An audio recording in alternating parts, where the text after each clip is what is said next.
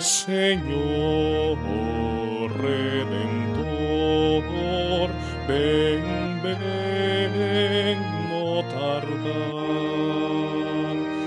Oh mi niño Rey divino, dona paz al corazón. Anunciando la llegada del Señor. Las lecturas de este día nos presentan dos hechos portentosos, muy similares entre ellos, la concepción milagrosa de Sansón y la de San Juan Bautista. Es un hecho sobrenatural no solo por la intervención directa del Altísimo que anuncia su obra a través de un mensajero suyo. Recordemos que este es el significado original de la palabra ángel, sino que también la concepción ocurre venciendo la esterilidad de dos mujeres, la madre de Sansón e Isabel. Consideremos en primer lugar el diálogo entre los padres de estos niños que habrán de nacer con el ángel. Por un lado, tenemos a Manoaj, un hombre de Dios que creyó en la palabra que le había sido revelada. No dudó, sino que pidió una nueva intervención del ángel para saber cómo educar al niño que nacería, puesto que sería un hombre enviado por Dios. Reconoce que junto a su esposa han sido elegidos como padres de un hombre que sería don del Altísimo para su pueblo. Por otro lado, Zacarías, el cual no obstante ser un sacerdote del templo, enfrentó gran dificultad en creer en la acción de Dios, aún a pesar de que seguramente él tendría conocimiento de las escrituras y de cómo el Señor había obrado en el pasado en el caso de la madre de Sansón y de Ana, la madre de Samuel, otro caso similar de milagro en que se sana la esterilidad. Por eso es que él queda mudo. Podríamos pensar cómo en el silencio que le fue impuesto por un periodo de tiempo, pudo contemplar las maravillas que el Señor estaba obrando a través de su familia con el nacimiento de este niño, de modo que este periodo, más que un castigo, fue medicina para su incredulidad. Así es que prorrumpirá en alabanzas al nacimiento de San Juan Bautista. En segundo lugar, consideremos la diferencia en la intervención angélica. En el primero el ángel se aparece y se rehúsa a decir su nombre, diciendo que es misterioso. Ello hace destacar la trascendencia no solo de su ser, sino también de la acción de Dios, que es sobrenatural. En el caso de Zacarías, el ángel da a conocer su nombre. Estamos ya en el preámbulo de una nueva fase de la historia de la salvación, pues el Verbo está por encarnarse en el seno de María Santísima.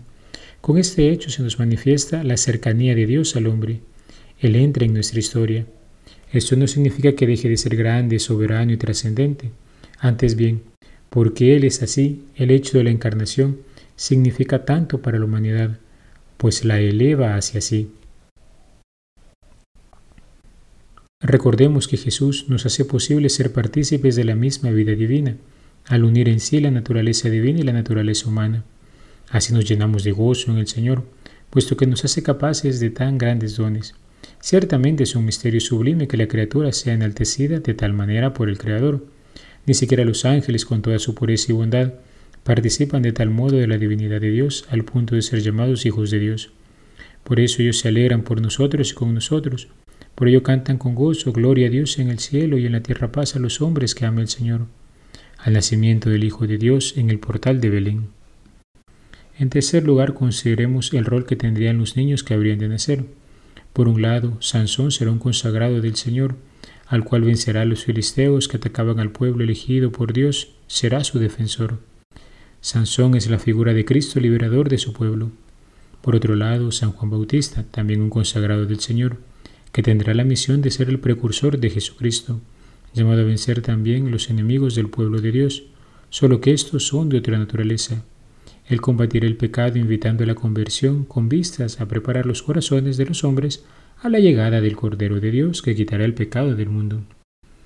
Consideremos también cómo la paternidad y maternidad son vistas aquí como una bendición. Estas familias han recibido de un modo especial esta gracia del Señor. Ellas nos recuerdan cómo la capacidad de ser madre y de ser padre es un don de Dios. Vemos cómo el Señor no solo les concede la bendición de un hijo, sino que les muestra cómo han de actuar frente a la bendición que el Señor les da a través de las instrucciones a observar durante la gestación y crianza de los niños que nacerán. Por último, hermanos, les invito a contemplar a Santa Isabel. Las palabras que dice son hermosas, son palabras que brotan de un corazón que se ha sabido amado, que se ha sabido redimido, que se ha sabido consolado, que al contemplar la obra que Dios hizo en ella, no puede sino alabarlo por las obras que hace en la vida de los hombres. Cuánto gozo expresa la santa al decir, esto es lo que ha hecho por mí el Señor, cuando se ha fijado en mí, para quitar mi oprobio ante la gente. ¿No hemos de conmovernos ante una expresión tan grande de felicidad? ¿No deberíamos decir nosotros las mismas palabras siempre que salimos del confesionario? ¿No deberíamos exultar con estas palabras cuando recordamos todos los beneficios que hemos recibido del Señor. Dios nunca abandona a su pueblo, camina con él, suscitando hombres y mujeres como Sansón, Manoaj y su esposa, San Juan Bautista, Santa Isabel y Zacarías, que le ayudan a vencer los enemigos que buscan su muerte. Victoria que quedó marcada en la cruz de Cristo, donde las fuerzas del pecado fueron derrotadas con la muerte por amor del Hijo de Dios. Que en este día podamos dar gracias a Dios por todos los beneficios recibidos de su generosidad y que el ejemplo de los hombres y mujeres del Evangelio de hoy sea un aliciente para nosotros.